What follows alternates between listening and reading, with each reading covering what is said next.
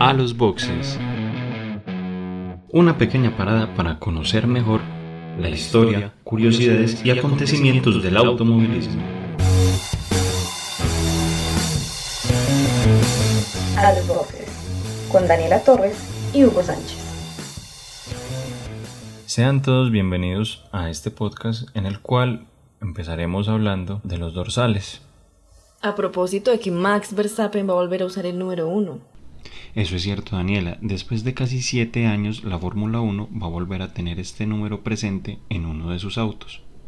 Un número que paulatinamente en la historia de la Fórmula 1 se ha ido asociando al campeón, pero que en los últimos años ni Nico Rosberg ni Lewis Hamilton eligieron, a pesar de tener el derecho, de portar el número uno. Y es que desde el 2014, que la normativa ya exige que cada piloto porte un número para el resto de su carrera, las cosas han cambiado un poco porque así hayamos tenido a Lewis y a Nico como campeones, ellos han decidido continuar con los números que eligieron porque están relacionados, como veremos más adelante, a la historia de ellos o de pronto algún significado que tiene para sus vidas. Exactamente, desde esta nueva normativa es que los pilotos han podido darle como un significado personal al dorsal que portan, pero esto no fue siempre así. En realidad a lo largo de la historia los dorsales siempre han estado, pero con el paso del tiempo han surgido diferentes reglas, diferentes maneras de organizar a los equipos y a los pilotos y de eso es de lo que vamos a hablar en este episodio. Y creería yo que es ya oportuno empezar a hablar y ampliar la historia del por qué los carros simplemente no están pintados con su color o sus patrocinadores, sino que tienen que llevar obligatoriamente un número. Eso que acabas de mencionar es muy importante porque esa es la clave. Los dorsales cumplen una función y es identificar al piloto. Si bien dos autos compartidos por dos compañeros de equipo están pintados igual, si tú le quitas el, el dorsal no sabes quién está en cada auto. Entonces esa es la función principal que siempre han tenido los dorsales.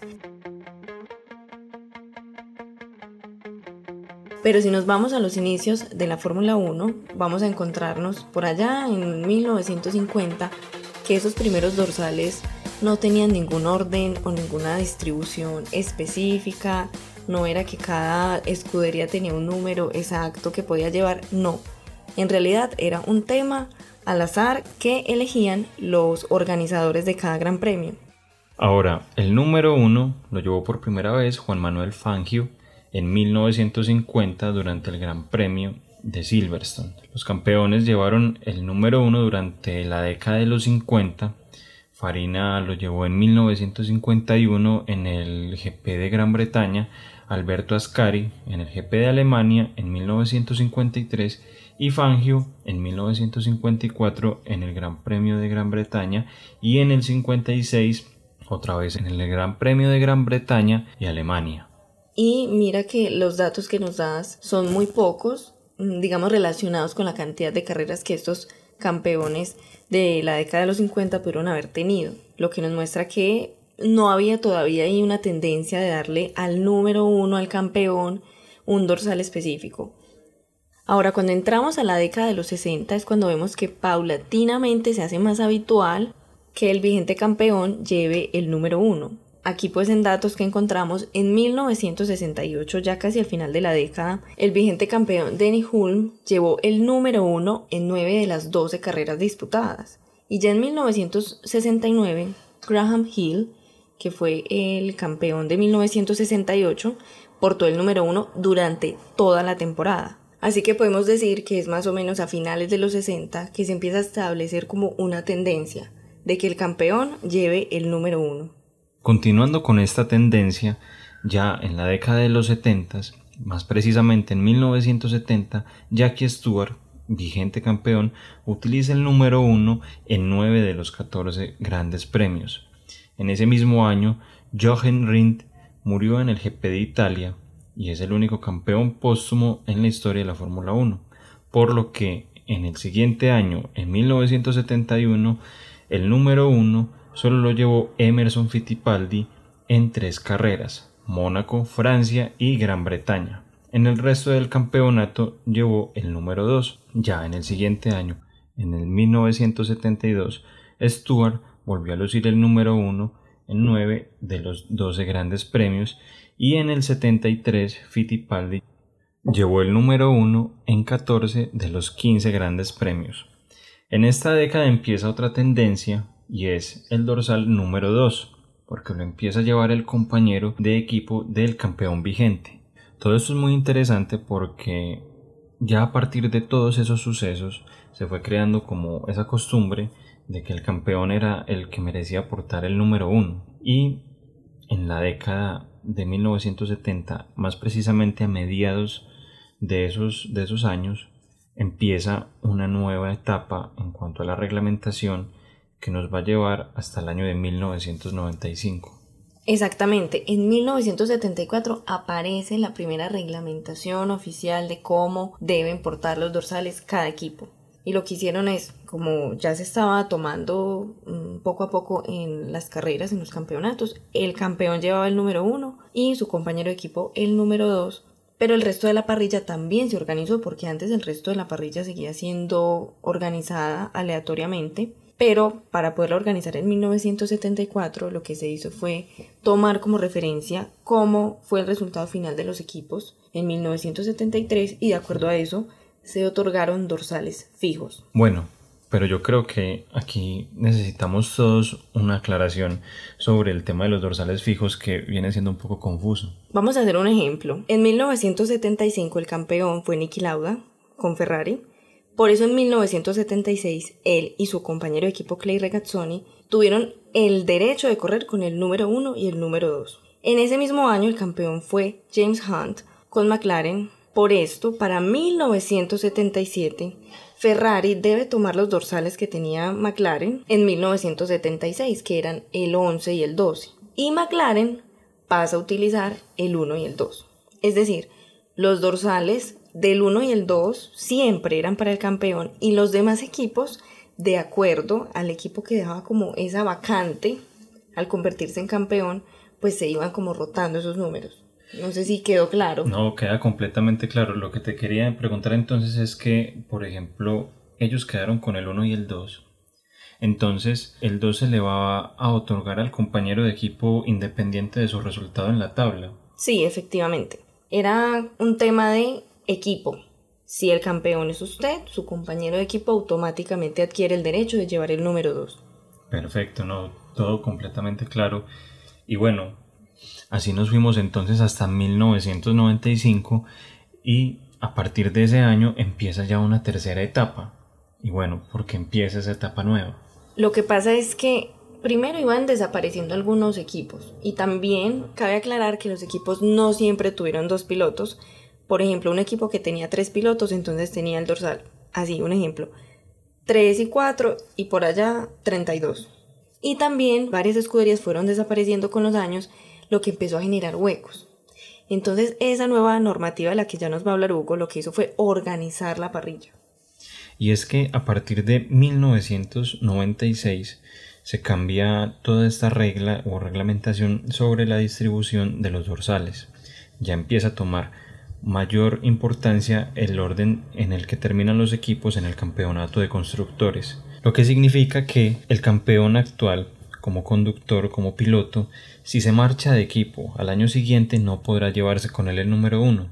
Ese número se queda en la escudería con la que él obtuvo ese título. Y nos vamos a ir desde el 96 con esta normativa hasta el 2014. Y el orden de los demás equipos entonces eh, era, era como un prestigio, diría yo, porque menor número, mayor rendimiento. Así era. Entre más malo era el desempeño de un equipo, mayor era el número del dorsal que iba a tener al año siguiente. Pero todo esto cambia en 2014, o sea, ya vimos la era en la que lo que primaba era el número uno para el campeón.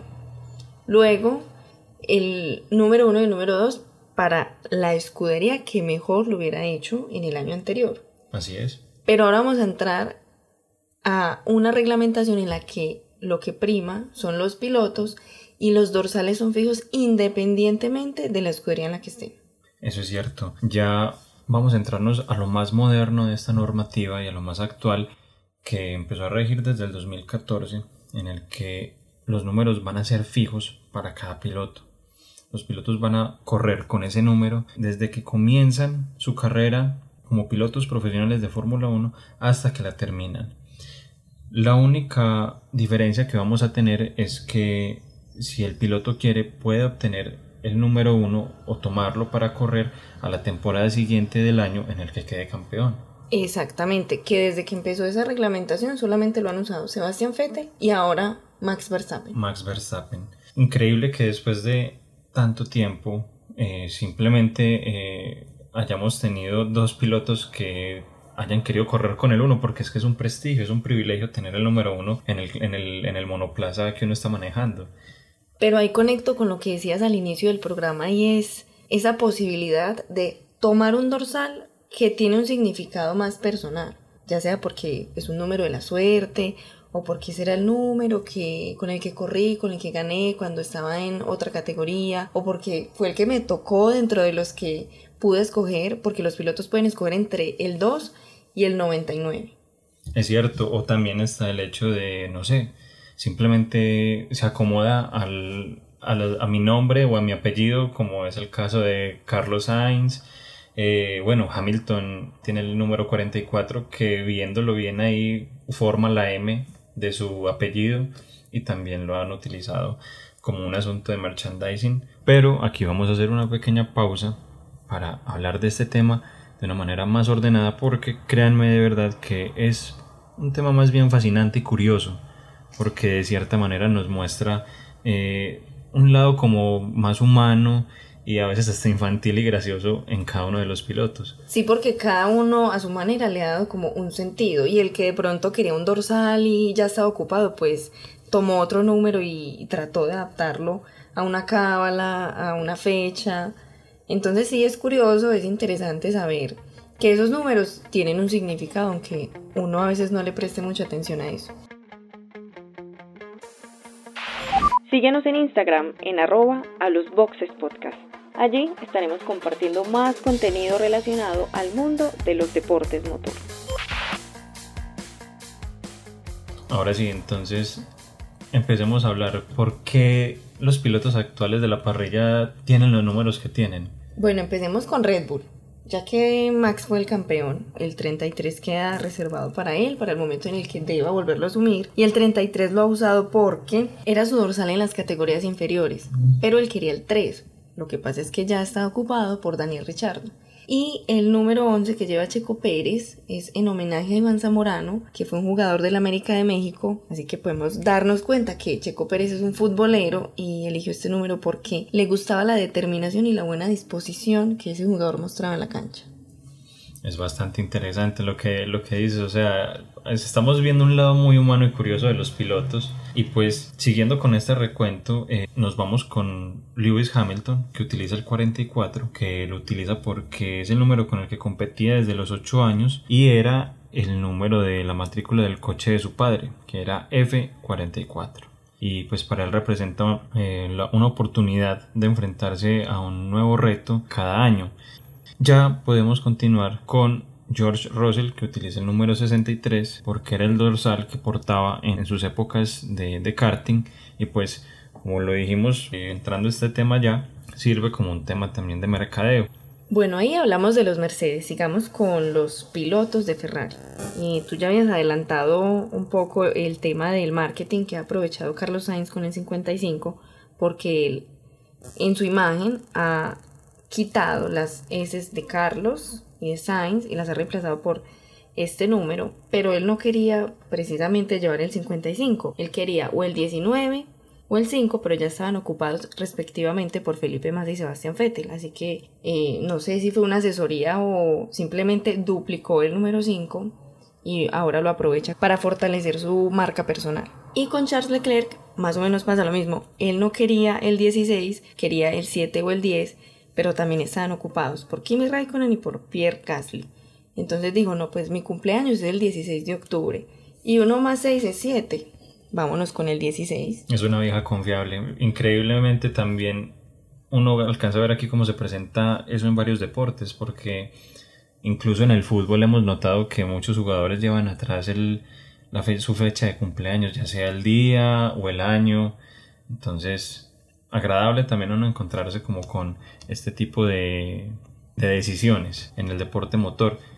Ahora vamos a pasar con el equipo de Alpine, en donde corre Fernando Alonso con el número 14. Y es que él lo utiliza porque en 1996, a los 14 años, un 14 de julio, con un kart que llevaba el dorsal número 14, Alonso se coronó campeón del mundo. Él dice que desde entonces siempre que puede lo elige. Y como dato curioso y como una grandísima coincidencia, cuando Alonso llega a McLaren en el 2015, el 14 se había utilizado casualmente en 14 ocasiones. Ya podemos continuar con el compañero de Fernando y es el francés Esteban Ocon, que corre con el número 31 porque este también, como lo hemos visto en otros pilotos, lo utilizó cuando fue campeón nacional en el karting. Podemos ver que hay una tendencia de parte de los pilotos de elegir dorsales que los acompañaron en otras categorías. Por ejemplo, Daniel Richardo lleva el número 3 porque fue el número con el que corrió en go-karting y además es el dorsal de su ídolo que es Dale Earnhardt. Y bueno, ya siguiendo con McLaren, Lando Norris quería llevar el 46 por el mismísimo Valentino Rossi, pero él dijo no, yo no lo voy a copiar. Entonces eligió el número 4 y volviendo a ese tema del marketing, él ha aprovechado ese 4 para fortalecer su marca personal y ha reemplazado la A de Lando por el número 4. Me parece perfecto, increíble esas historias. E incluso que los pilotos traigan también la memoria de, de grandes representantes de la historia del automovilismo como es el caso de Dale Earnhardt. Y pues bueno, sigamos con más equipos y con más pilotos y nos vamos a Alfa Romeo y entramos pues con obviamente su piloto más reconocido que es Valtteri que le gusta el número 7 pero estaba ocupado por Kimi. Entonces eligió el número 77 y también lo ha utilizado como una estrategia de marketing eh, utilizando este número para reemplazar las dos T de su apellido. Y nos vamos con un novato con un nuevo piloto que va a estar este año con nosotros y es Wang Yu Shu piloto del Alfa Romeo que eligió el número 24 en honor a Kobe Bryant. Siguiendo con Aston Martin, Sebastian Vettel lleva un número muy codiciado, según lo que hemos leído, él lleva el número 5. Lo eligió porque tuvo mucha suerte con él cuando estaba en los karts, sobre todo en el 2001, y porque lo tenía en 2010 cuando fue campeón por primera vez en Fórmula 1. Y su compañero de equipo Lance eligió el 18 porque es su número de la suerte y casualmente así como por curiosidades que hemos encontrado, debutó con 18 años con el dorsal número 18 en Williams. Y llegamos al hermano menor de Red Bull, a Alfa Tauri. Allí está Pierre Gasly corriendo con el número 10 por los éxitos que tuvo en la Eurocup Fórmula Renault 2.0 y en la Fórmula 2 él llevó el número 21 pero al parecer eligió el número 10 porque ese dorsal estaba ocupado por Esteban Gutiérrez cuando él ingresó a la categoría. Ya llegamos entonces al compañero de Pierre y es Yuki Tsunoda con el número 22 que lo eligió porque el número 11 que era el que él iba a elegir para empezar su carrera en la Fórmula 1 lo tenía ya ocupado el mexicano Sergio Pérez y también aprovechó esto para eh, rendir como una especie de homenaje eh, a Jenson Button y Takuma Sato que fueron dos pilotos que portaron este número y tuvieron eh, una carrera relativamente exitosa.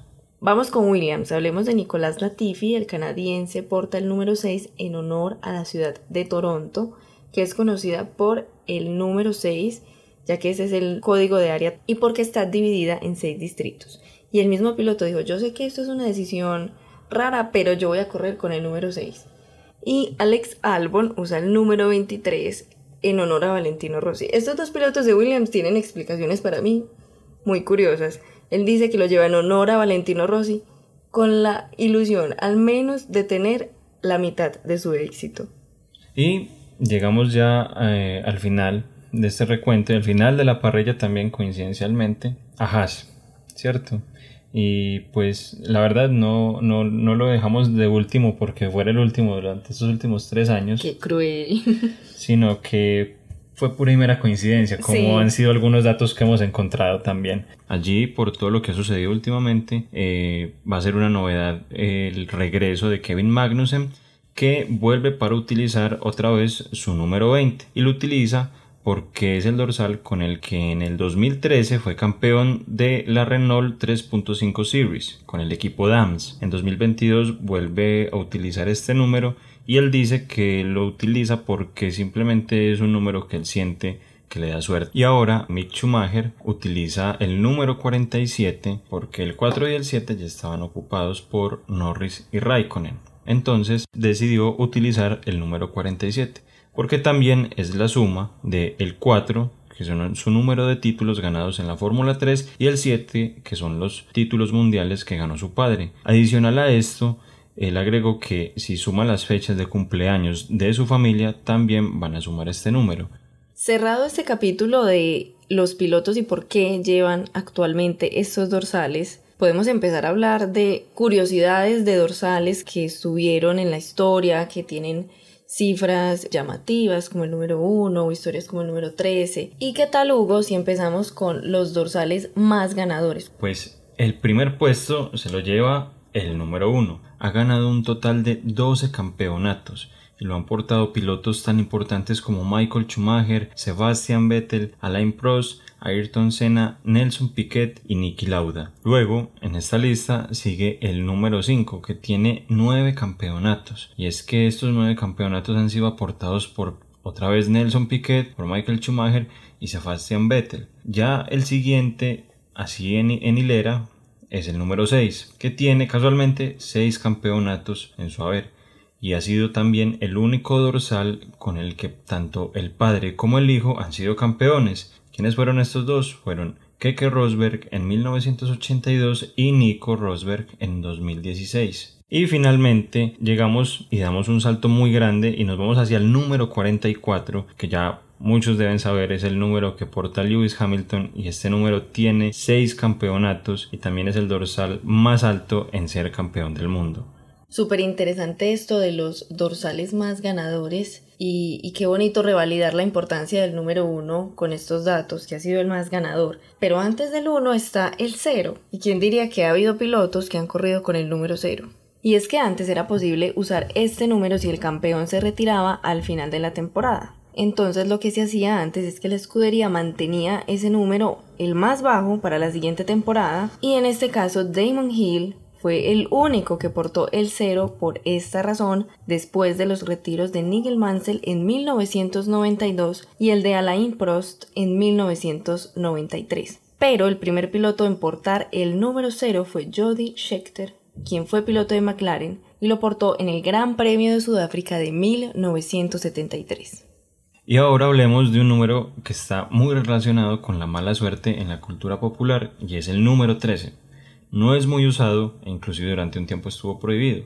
La maldición del número 13 empezó en 1925 cuando Paul Torcy falleció en el Gran Premio de San Sebastián en el circuito de las artes. El belga llevaba el número 13 y participaban 13 autos y en 1926 falleció Giulio Massetti con este número también.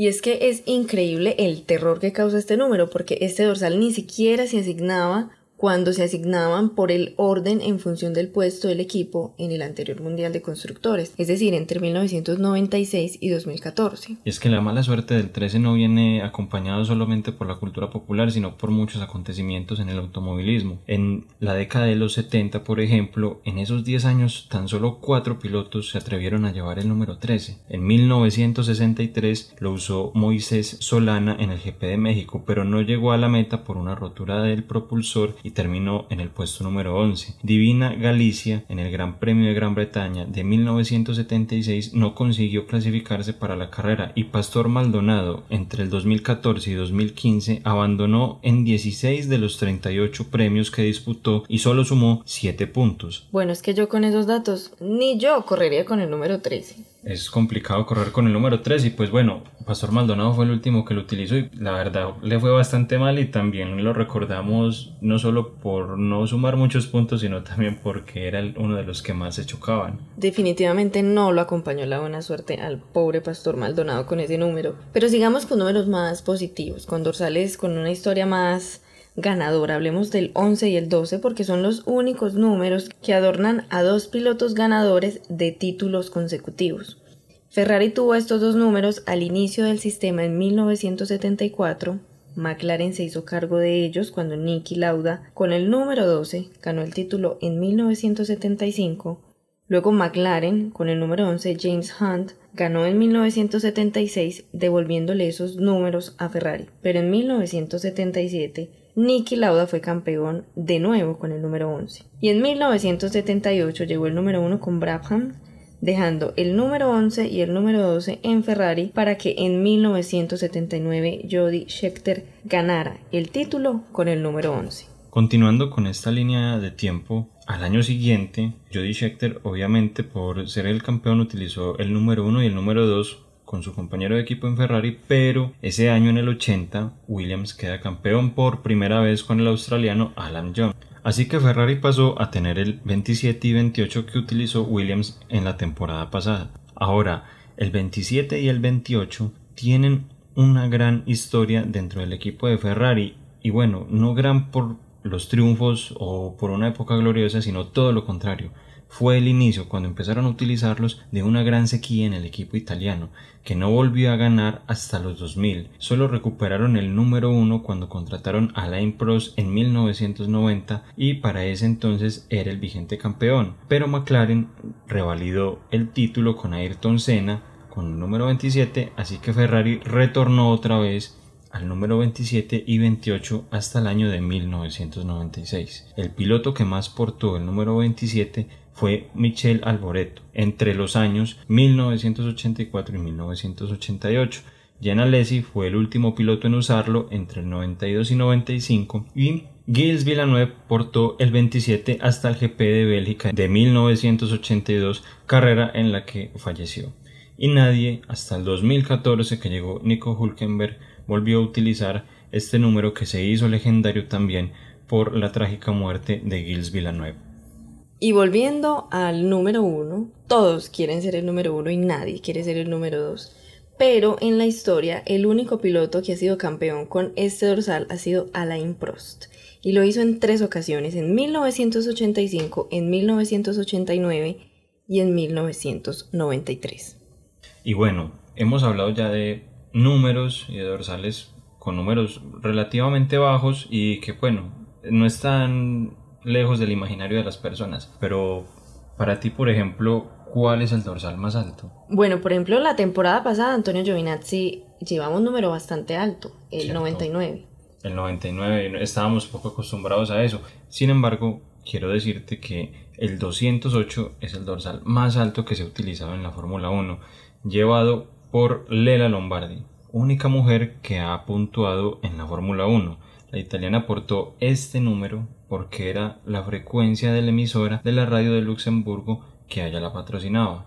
Muy interesante esto y la influencia que en algún punto pudieron haber tenido los patrocinios en temas que uno ve como tan simples como el dorsal, pero a la vez muy estratégico. Y siguiendo con números curiosos, te quiero preguntar, ¿alguna vez ha corrido un piloto con el 69? Eh, sí, la verdad es que sí hubo un piloto que utilizó este número y está acompañado de otra gran curiosidad y es que Víctor Alpaese ha sido el único piloto descalificado de la carrera por ser demasiado lento. Entonces el 69... No, no es de buena suerte, no, creo que sea de buena suerte. Y siguiendo con números de mala suerte, hablemos del número 22, que por mucho tiempo fue considerado un número sin suerte. Hasta el 2013 este dorsal sumaba 274 averías a lo largo de la historia.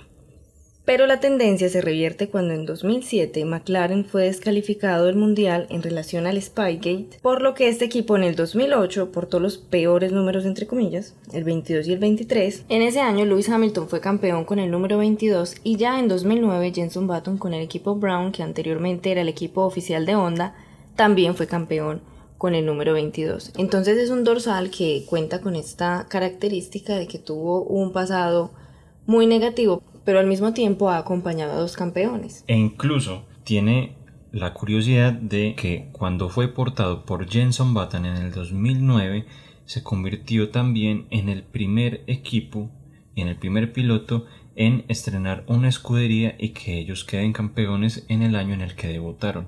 Entonces, bueno, digamos que no tiene tan mala suerte el número 22. Sigamos hablando de números de buena suerte y es que los números duplicados tienen su historia interesante. Por ejemplo, el número 11 fue utilizado por James Hunt, Nicky Lauda y Jody Skitcher. El número 22, como ya lo hablamos con Lewis y Jenson Button, el 44 que ya también lo mencionamos con Lewis Hamilton y ahora en este 2021 que pasó con el 33 de Max Verstappen, que es lo que nos abre la puerta a que este año vamos a tener un número 1. Sin duda los números duplicados dan como suerte de campeón. Y definitivamente también nos regalan temporadas maravillosas como la que acabo de pasar porque creo que esa lucha entre el 33 y el 44 va a quedar escrita por muchísimo tiempo. Inolvidable será, seguramente sí. Y así como la temporada pasada será inolvidable para muchos, en otras categorías del automovilismo hay dorsales que también son inolvidables, característicos, de deportistas que han pasado a la historia por triunfos, por campeonatos y de eso también queremos hablar en este episodio. ¿Qué te parece si empezamos eh, por una categoría muy muy diferente y muy contraria a lo que era Fórmula 1 y es la NASCAR? Por ejemplo, allí hemos tenido el número 3, ese legendario auto negro con el número 3 que fue conducido por Dale Earnhardt, que para muchos estará siempre asociado a un, al gran éxito de este piloto y a una época gloriosa de la categoría. Lo mismo que el número 43 que utilizó Richard Petty en ese auto azul cielo o azul celeste, por así decirlo, que también es legendario y que muchos otros pilotos y muchos otros deportistas los han utilizado para rendirle homenaje a estos dos grandes pilotos norteamericanos. Ahora pasemos al motociclismo. Vamos a hablar de dos campeones del MotoGP, Marc Márquez, que lleva el número 93 desde que debutó en el Mundial hasta ahora. Y también lo usó en el Campeonato de España de Velocidad, donde consiguió su primera pole y su primera victoria en el 2000 7. ¿Y por qué usa el 93? Simplemente porque es el año de su nacimiento, 1993. Él lo eligió simplemente por rendir honor a su fecha de nacimiento. Y en segundo lugar, tenemos al mismísimo y grandísimo Valentino Rossi, que yo me atrevería a decir abiertamente que su dorsal, el número 46, es el más relevante. Uno lo ve en las calles, en personas con sus cascos, con sus adornos, en los colores característicos eh, que ha usado eh, el doctor, como también se le conoce y con esa tipografía especial atrás del casco en los autos. Para mí es el, el, que más se ve en las calles, de todos los que hemos hablado. Y él usa el 46 en honor a su padre Graziano Rossi, que también fue piloto, y lució este mismo número cuando ganó su primera victoria en el Gran Premio de Morbidelli en 1979 en la categoría de 250 centímetros cúbicos. Y casualmente ese fue el mismo año en el que nació Valentino Rossi. Así que, ¿por qué no llevar el 46 que después le trajo tantísima gloria y tanto reconocimiento? Y creo que, que sí es cierto, comparto lo que dices. Quizás de todo el deporte motor en general, el 46 es un, un símbolo de gloria, de velocidad.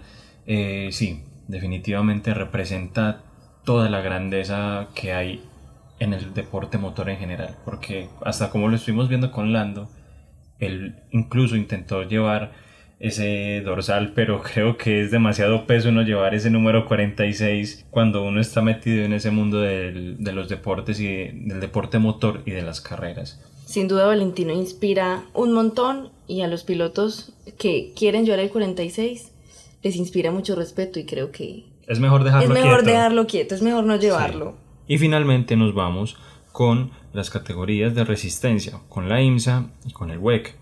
Allí compite Porsche con su modelo 911 y en el IMSA, que se permiten tres dígitos, utiliza el número 911 para su primer auto y 912 para el segundo. Pero como en la WEC no se permite esto, simplemente compite con el 91 y con el número 92 en el segundo auto respectivamente, así como lo hace en la categoría norteamericana. Y finalmente ya Aston Martin, a mediados de la década de los 2000, utilizó en su automóvil el número 007, cuando en el Mundial de Resistencia se permitían los tres dígitos. Y lo hacían porque culturalmente en Inglaterra el 7 es el número máximo de la suerte, y también porque James Bond conducía un Aston Martin y era el agente 007. Entonces querían hacer referencia a esos dos iconos de la cultura inglesa. Este último dato, James Bond nos da muestra de que los equipos y los pilotos tienen un montón de razones y de explicaciones curiosas para sus dorsales. Y nos muestran que no simplemente son superhumanos que conducen a altísimas velocidades, sino que también tienen eh, un lado humano y a veces hasta infantil para pegarse de ciertos números que creen les van a dar buena suerte. Bueno, Hugo, ¿y usted con qué dorsal correría después de todos estos que hemos revisado? En realidad correría con muchos, pero voy a hacer la sencilla y es la que hace muchos pilotos que están confundidos en estos momentos o cuando se les pregunta eso y es elegir mi día de cumpleaños correría con el número 11. Que también tiene su buena suerte. Sí, ha claro. sido campeón, yo correría con el número 5. ¿Y Me gusta ese número, me parece bonito y si veo la historia, también significa victorias, campeonatos. Me gusta bastante. Gracias por haber escuchado este capítulo de A los Boxes y los esperamos en nuestro próximo episodio. En nuestro próximo podcast hablaremos de los patrocinios en la Fórmula 1.